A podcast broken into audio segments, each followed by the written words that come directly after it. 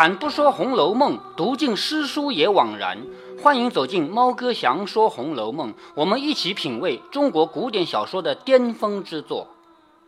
好，我们过去呢花了一定的时间对贾家的一部分人进行了一下梳理，接下来呢我们就集中的来梳理一下金陵十二钗他们的性格命运，在本书没有写完的部分，最有可能的是怎怎样的？金陵十二钗哪十二个人呢？我在这个纸上用括号刮起来的一组一组的，很好区分啊。前面三个人一组，林黛玉、薛宝钗、史湘云，这是贾宝玉最知心的三个朋友。然后四个人一组，贾家的三个，嗯，不属于贾家，但是是贾家亲戚。嗯，对，后面四个人一组呢是贾家的四个春。然后后面三个一组呢是贾家的三位媳妇儿，就是从别人家嫁到贾家来的媳妇儿。最后两个孤立的乔姐呢是最后一代，就是草头辈的一个小孩儿，还有一个妙玉是他们家的一个尼姑。说到金陵十二钗呢，最核心的两个人肯定是林黛玉和薛宝钗两个。林黛玉和薛宝钗从性格上面讲啊，他们是截然不一样的，截然相反的。林黛玉是。我们用以前说过的一句话说什么？林黛玉是活在天上的，薛宝钗是活在人间的。薛宝钗这个人，如果说什么事情要做，什么事情不要做，他唯一的判断依据是有没有利益，有没有好处。有好处的事情要做，没好处的事情不做。他没有对和错的区分，不是说哪一件是好事我们得做，哪一件是坏事我们不做，他不是这样区分的。当然，林黛玉也不区分好事坏事，林黛玉区分的是符不符合我的内心。符合我的内心的事儿我就做，不符合我内心的事儿我不做。所以林黛玉是让自己的个性得到奔放的，而薛宝钗呢是时时刻刻委屈自己来跟整个世界接轨，跟这个人世间接轨的。所以林黛玉是来自天界的，而薛宝钗是来自人间的。那么林黛玉的命运是怎样的呢？只有一个结论，就是泪尽而亡。因为他来到人间就是来还眼泪的嘛，眼泪还完了以后泪尽而亡，在七十几回的里面就已经有这样的线索了。有一回林黛玉还对贾宝玉说：“最近好像哭哭哭哭，眼泪都变少了，没有那么多眼泪了。”贾宝玉还劝她：“人的眼泪哪有可能变少啊？”还有过这样的情节，是什么时候的情节？就是有一次林黛玉身体不太好，贾宝玉来劝她，就是晚上有一天晚上嘛。晚上来的是不是？呃，金兰气户，嗯，应该是金兰气互泼金兰雨那一回。所以林黛玉的结局肯定是泪尽而亡，眼泪流干了以后，然后他就回到仙界去了，在人间就意味着这个人死掉了。那么有人猜测是怎么样的泪尽而亡呢？是贾宝玉逃出他们贾家。贾宝玉有没有必要逃出贾家到外面去呢？也有这个可能性。为什么呢？因为贾宝玉得罪的权贵比较多。什么样的权贵呢？举一个例子啊，贾宝玉得罪的人里面最大的是谁呀？是忠顺王府。他毕竟是个王爷，忠顺王府，你从他的地位上讲，他跟什么北静王之类的一个一个级别，就是王爷。王爷就只比皇帝小一级嘛。忠顺王府，贾宝玉怎么得罪的？你还记得吗？就是奇观的事。哎，对，奇观的事啊，就是蒋玉菡。因为这个事情，贾宝玉。有可能是要躲出去。那么有一种猜测认为，贾宝玉躲出去的那那段时间里面，林黛玉在家里终日流泪，最后泪流干了，死了。后来等贾宝玉回来的时候，连林黛玉的尸体、连她的骨灰、连她的灵位什么都没有。我们在七十几回的时候讲过啊，贾宝玉在晴雯死的时候，没有看到尸体，没有看到棺材，也没有看到灵牌，什么都没有。但是。有一派观点就认为，林黛玉死的时候连这些都不如，至少贾宝玉还可以写一篇祭文来纪念晴雯。但是等到林黛玉死，贾宝玉连祭文都写不了，因为那个时候他们整个家族已经败落，已经没有这个机会给他写了。所以这是一种观点。还有一种观点呢，因为毕竟贾宝玉要不要躲到外面去，这个是一家之言，我们没有线索，我们不知道这个是不是真的。所以还有一种可能性就是贾宝玉不用躲出去，但是呢。林黛玉本身在家也是哭哭啼啼的嘛，所以泪尽而亡肯定是真的。有一种人从第五回找到一个线索，第五回你还记得贾宝玉在梦里面游太虚幻境，梦见他去翻金陵十二钗的政策，翻到第一页什么两棵枯木，两棵枯木就是一个林嘛，是不是啊？然后一根玉的带子挂在上面，叫玉带林中挂。好，有人得出一个结论说林黛玉是上吊死的，这个完全是不靠谱的一种猜测啊。玉带林中挂是什么意思呢？其实很简单，就是说林黛玉这个人的个性不容易世，世上的人跟她之间没有朋友关系。林黛玉这样的个性在世上是没有朋友的，就是这个原因。所以说她玉带林中挂，不是说她将来要吊在树上吊死，没这回事儿。还有刘心武这个人认为林黛玉要去投湖，到湖里去自杀，这也是他只有他一个人认可啊。所以这几种猜测一并跟你说一下。我认为只有一个可能，就是内劲而亡。那薛宝钗呢？薛宝钗的命运是嫁给了贾宝玉，但是贾宝玉不是不喜欢薛宝钗的吗？薛宝钗为什么会嫁给贾宝玉？唯一的理由就是林黛玉已经死了。在这本书，也就是通行本啊后四十回高二写的部分里面呢，是这样的：薛宝钗嫁给贾宝玉的婚礼，同时在进行的过程中，林黛玉死了。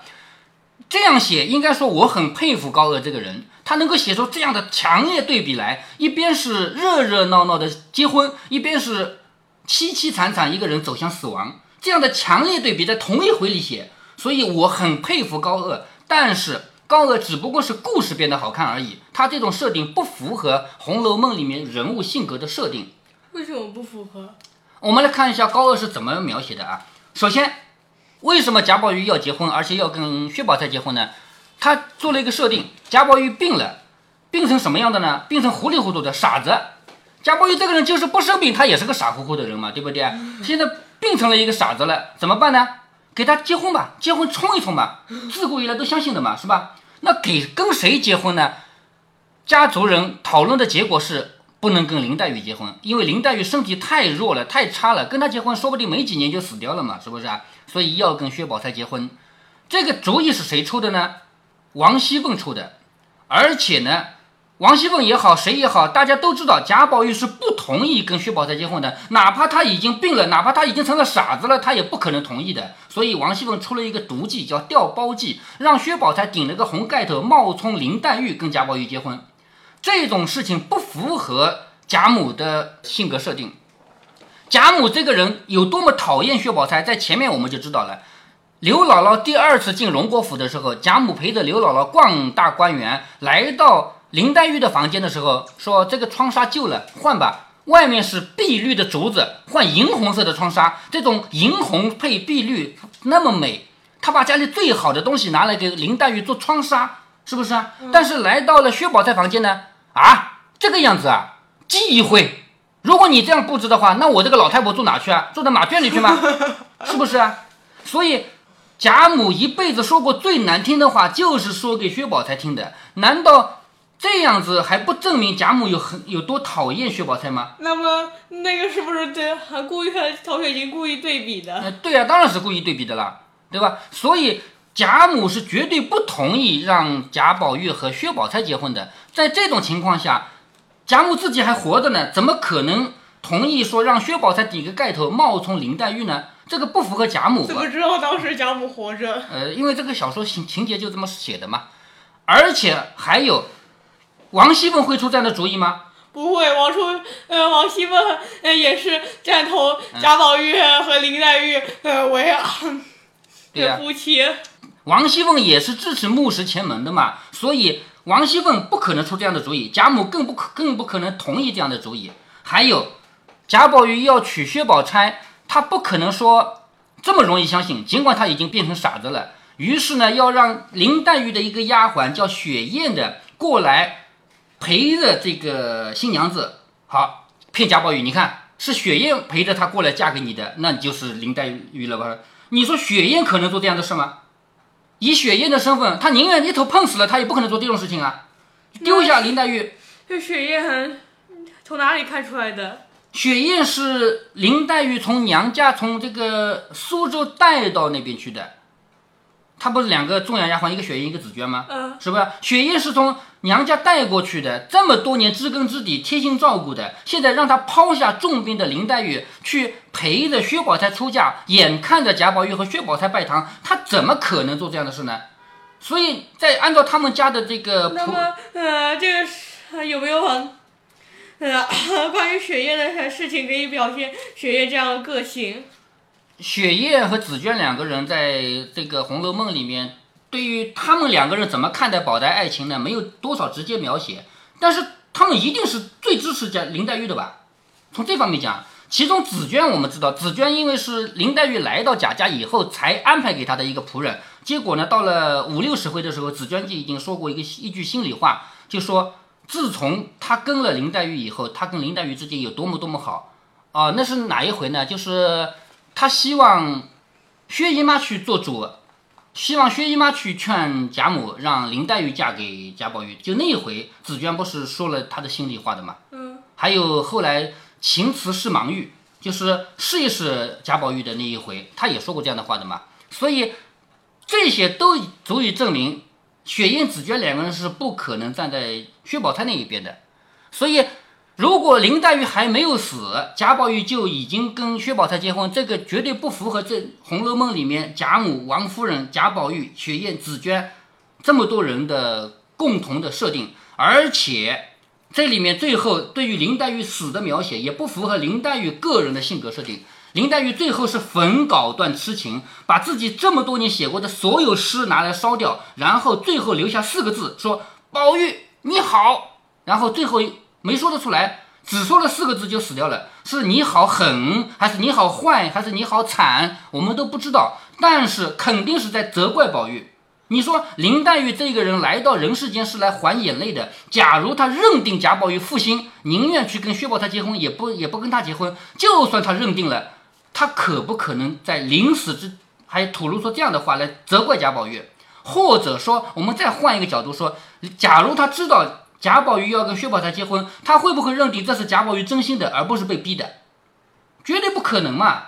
所以，就算这前面一切都是真的，最后林黛玉死也不可能留下这四个字的遗言，说“宝玉你好，你好什么，是吧？”所以这也不符合林黛玉的性格设定。只有一种可能是林黛玉先死了，死了以后，第一选择没有了，那第二选择也可以嘛？所以这个时候贾宝玉去跟薛宝钗结婚是可能的。但是贾宝玉跟薛宝钗拜完堂以后，后来没多久，贾宝玉就离开这个家走了。薛宝钗她的命运就是守活寡。什么叫活寡？老公没死，但是就是个寡妇，这叫守活寡。这是林，这是薛宝钗在前面留下的那么多内容里面，我们都看得出来的。比如说有一次薛宝钗写的写的谜语，谜语里面不是有两句话吗？说交手朝朝还暮暮，艰辛日日复年年。所以可以看出来啊，就是薛宝钗的命运肯定是最后守活寡，然后。孤独的终老一生，那史湘云呢？史湘云的命运啊，其实史湘云有一个看起来很好的婚姻。史湘云是嫁给了一个很不错的男人的。在这么多人里面，如果要说婚姻的话，史湘云嫁的男人真的很不错，叫什么叫魏若兰？这个是在前文留下线索的。但是魏若兰这个人命短，结婚没多久死了，所以史湘云是个寡妇。后来呢？随着贾史王薛四个家族全部败落以后，史湘云就沦落为乞丐。然后贾宝玉离开家以后，他也没有直截了当出家去当和尚，他也当过一段时间的乞丐的。这段时间他们俩是在一起的，所以这三个人跟贾宝玉的关系是：林黛玉是贾宝玉的知心，薛宝钗是贾宝玉的妻子。最后一段时间是史湘云陪着贾宝玉度过的余生，然后到最后贾宝玉就。出家为僧了，这就是金陵十二钗里的前三个。接下来呢，元迎叹息，元春的命运呢，我们就要回到第五回的那一句争议了：究竟是虎兔相逢大梦归，还是虎兕相逢大梦归？我倾向于认为是虎兕相逢。虎老虎，兕犀牛。老虎和犀牛打架的时候，贾元春成为一个牺牲品。那么谁是老虎，谁是犀牛呢？只有一种可能性，就是皇权和。大臣之间的权力之间发生了矛盾，比如说贾家，贾家这么多年辉煌是因为皇帝对他们家好。如果皇帝对他们家不好了，那皇权和贾家这个贾史王薛这些家族之间如果产生矛盾了，那就是一个老虎和一个犀牛打架嘛。在这种情况下，贾元春被赐死，或者说没有皇帝的赐死，他也只能自杀了。他是从贾家嫁到皇帝身边的人，如果贾家和皇帝已经是。不是一个帮派了，已经关系不好了，他就只有一条路，就死路一条。所以贾元春应该是虎巳相逢大闷归。如果解释成虎兔相逢呢，那就是一个年月，某年某月死掉了，就这回事儿。贾迎春我们已经看到她的结局了，嫁给了孙绍祖以后，后来肯定是受尽了委屈，然后究竟是被打死的还是自杀的，这都不重要了，对吧？反正她已经我们看到她的命运了，就是受尽委屈。贾探春呢，前面留下那么多线索，我们都可以知道她嫁到南洋去了，像菲律宾啊、缅甸啊这么遥远的地方成了王妃。站在咱们今天的角度啊，嫁那么远没什么不好啊，坐个飞机也就是三四个小时就回来了，是不是？但是那个时候呢，跟死了没区别。你以为嫁这么远还可能回来吗？不要说这么远，我举一个例子啊，我的姨妈从常州嫁到宁波，咱们现在开汽车两个多小时就到了，就是我我只要一脚油门，两个多小时就到了。那个时候呢，两整天，你知道吗？早上出发坐车，到了中间还要住一晚上，第二天再坐车，两整天才能到达。你像这个贾探春嫁到那么远。对于这个家族来说，跟死掉一个人有什么什么区别，对吧？所以这是贾探春的命运。贾惜春呢，出家为尼了。出家为尼代表着什么样的结局呢？代表着一个比较好的结局，因为这部书是充满了佛道色彩的。只要加入了佛和道的怀抱，那都是一个好的结局。所以贾惜春后来呢，应该没有什么太多的委屈，就是独自终老一生吧，在这个庙里面。接下来呢？你看这个三个媳妇儿里面，秦可卿的命运我们早就看到了，对吧？王熙凤呢？王熙凤肯定是哭向金陵嘛。至于怎么哭向金陵的，没有人能考证出来，就连电视剧也没有办法拍，因为因为不知道细节呀。怎么会哭向金陵呢？是不是因为贾琏不要他了，把他休了以后，他孤苦伶仃一个人哭着回到金陵去了呢？是不是？我们都知道这个结局，但是中间的细节没有。除了是贾琏还休了她，还有可能什么原因？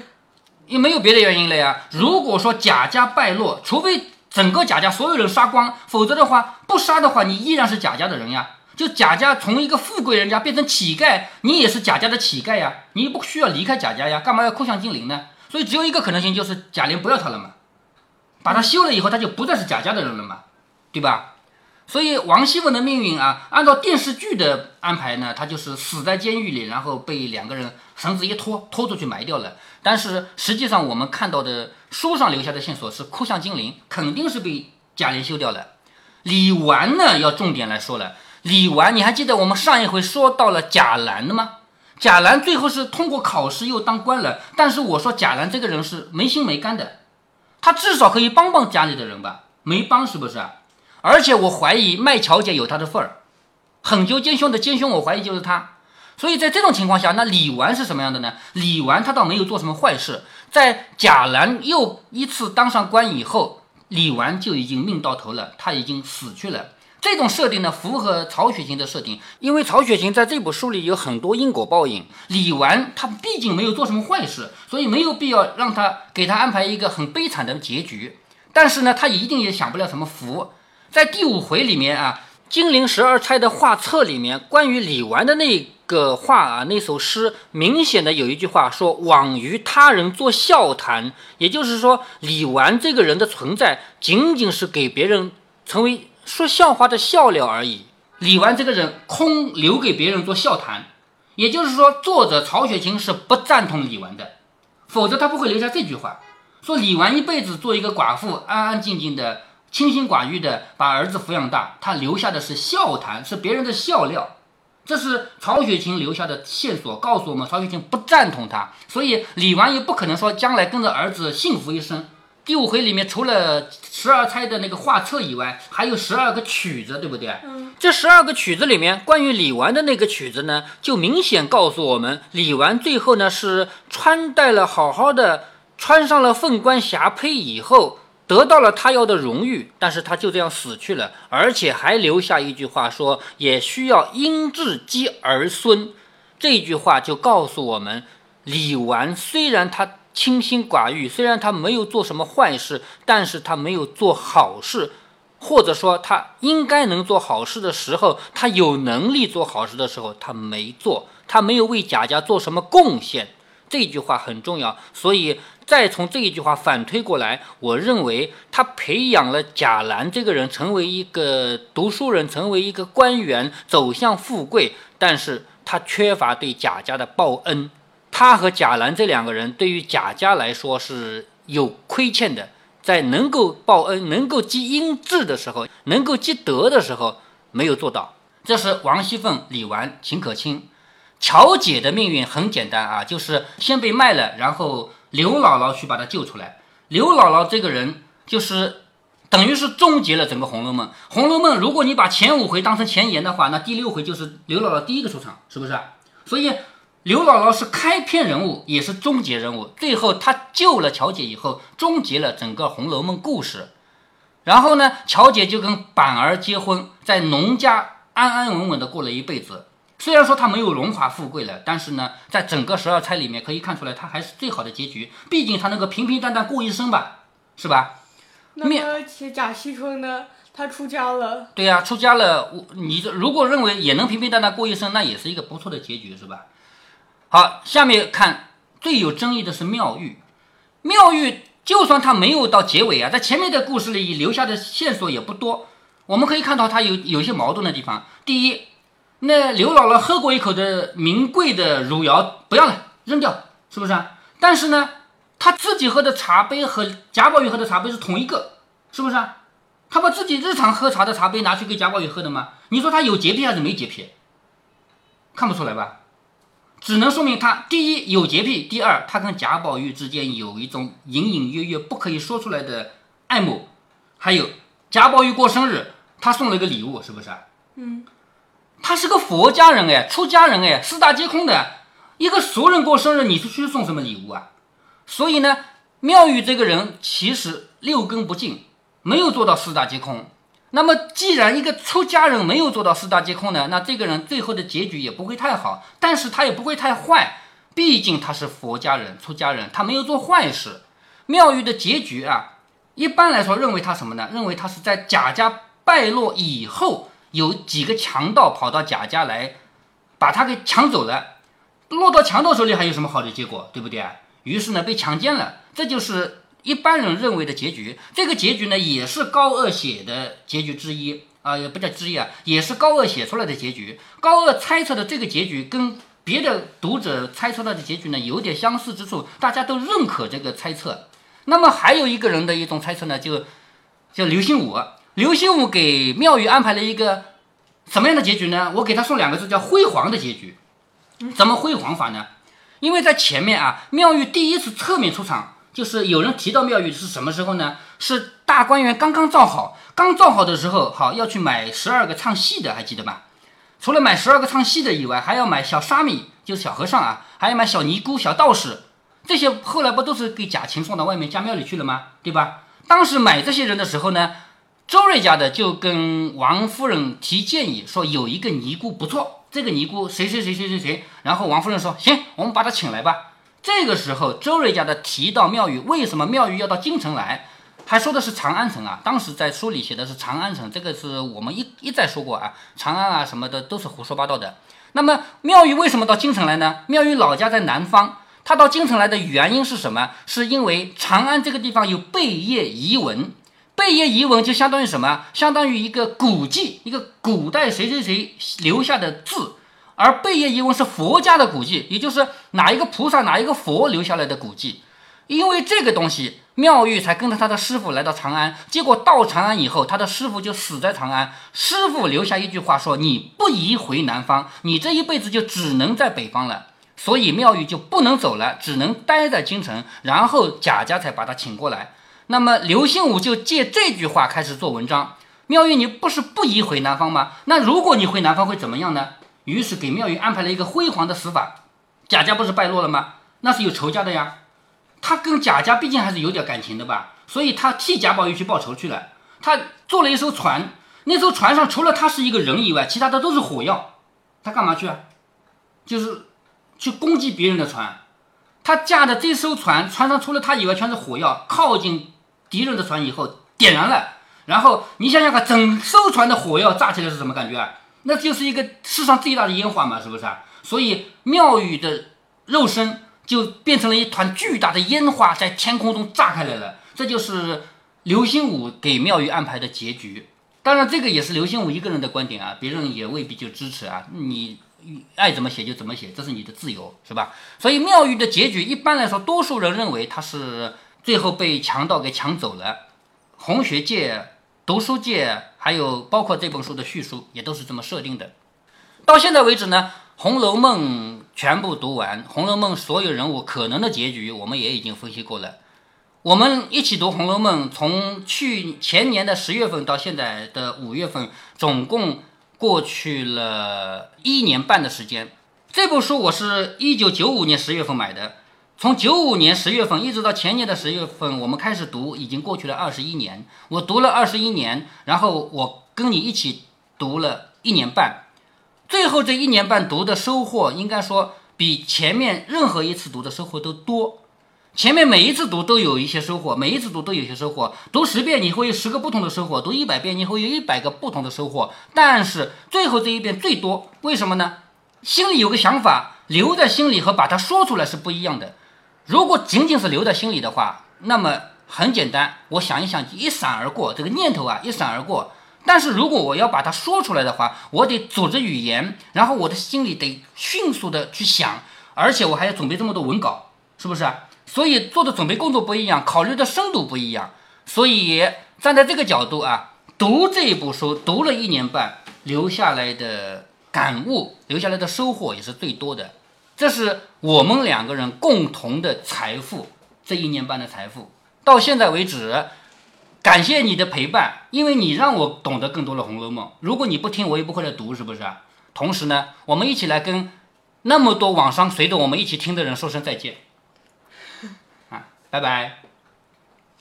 好，我们《红楼梦》到此结束，以后如果还有空，我们再开一些别的书读读。再见。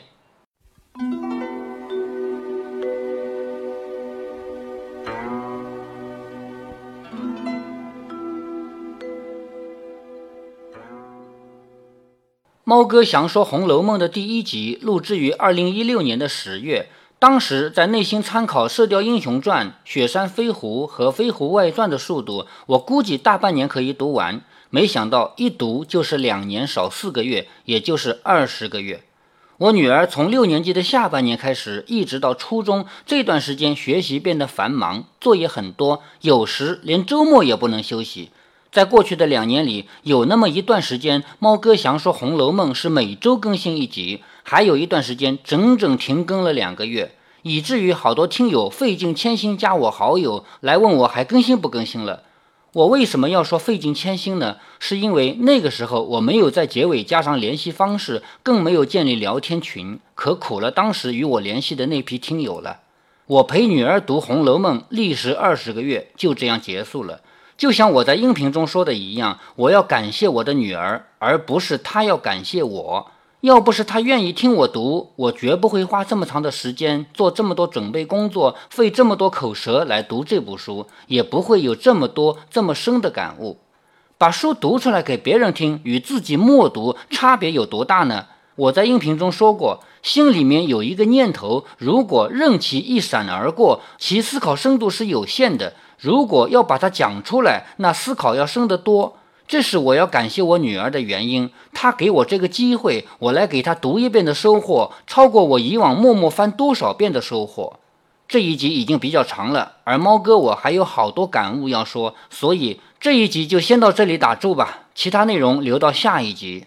在下一集中呢，猫哥先要回答大家几个问题，也就是大家听了几百集《红楼梦》的过程中，不断给我留言提出来的那些问题，像猫哥我究竟是学什么的？猫哥我是干什么的？猫哥我自己读书的经历是什么？先把这些问题给解答了，然后再来跟大家一起聊一聊猫哥读《红楼梦》这部书，以及猫哥读所有书的感悟、感想、人生感想、人生感悟。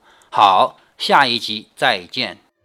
如果您觉得猫哥的读书分享有益有趣，欢迎您点击订阅，这样您将在第一时间收到猫哥的更新提醒。